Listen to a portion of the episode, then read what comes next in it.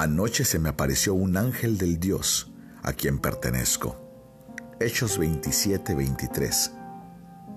La tempestad y la larga oscuridad se unieron, trayendo un riesgo inminente de naufragio. Había nervio, había zozobra en el ambiente. Esto llevó a la tripulación a una situación penosa, pero solamente un hombre entre ellos permaneció en perfecta calma y por la palabra que él dijo, el resto fue reconfortado.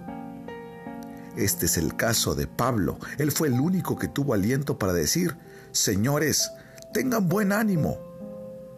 Ahí había legionarios romanos, veteranos, valientes y experimentados marineros, y aún así, este pobre judío prisionero tenía más espíritu que todos ellos juntos.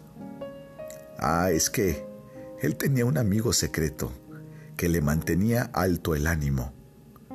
El Señor Jesús envió un mensajero celestial para susurrarle al oído palabras de consuelo al siervo fiel. Por eso su rostro lucía brillante y habló como un hombre que estaba totalmente confiado y tranquilo. Si tú y yo tememos al Señor, podremos enfrentar interposiciones oportunas cuando nuestro caso esté en su peor momento. Los ángeles no dejan de acercársenos por causa de las tormentas, ni son estorbados por la oscuridad. Los serafines no piensan que es una humillación visitar a los más pobres de la familia celestial. Si las visitas de los ángeles son pocas y distanciadas en épocas ordinarias, sabes, serán frecuentes en nuestras noches de tempestad y agitación. Los amigos pueden dejarnos cuando estamos bajo presión, pero nuestra relación con los habitantes del mundo angelical será más abundante. Y en la fortaleza de las palabras de amor traídas a nosotros desde el trono mediante la escalera de Jacob, seremos fuertes para hacer proezas. Querido amigo que me escuchas, ¿Es esta una hora de aflicción para ti? ¿Estás bajo una tormenta terrible? ¿Estás confrontando la oscuridad? Si es así, pide particular ayuda. Jesús es el ángel del pacto, y si su presencia se busca con afán, sabes, Él afirma que no será negada. El aliento que trae al corazón esa presencia es algo que recuerdan aquellos que, como Pablo, han tenido al ángel de Dios de pie junto a ellos en una noche de tormenta, cuando las anclas ya no sujetan y las rocas están cercanas y el peligro está amenazando. Ora conmigo en esta hora. Oh precioso ángel de mi Dios, Hijo de Dios, quédate cerca. Te pedimos que en medio de la noche vengas a silenciar mi temor. Fuerte está rugiendo el mar salvaje y tempestuoso. Solamente tu presencia, Señor, será nuestro consuelo.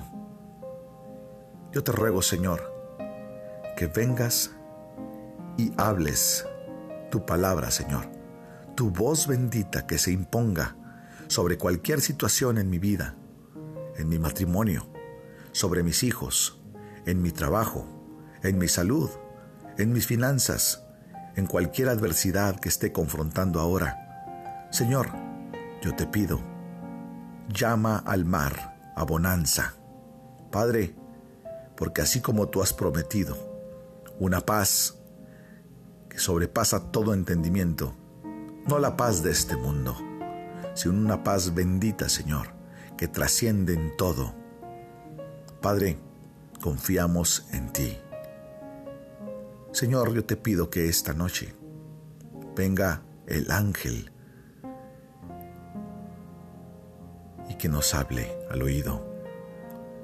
Padre, ayúdanos a estar tranquilos, confiados y con la esperanza de que tú eres nuestro ayudador. Padre, en tus manos ponemos todas nuestras circunstancias nuestras tormentas, nuestros mares agitados, nuestras oscuridades. Señor, calma la tempestad. En el nombre de Jesús.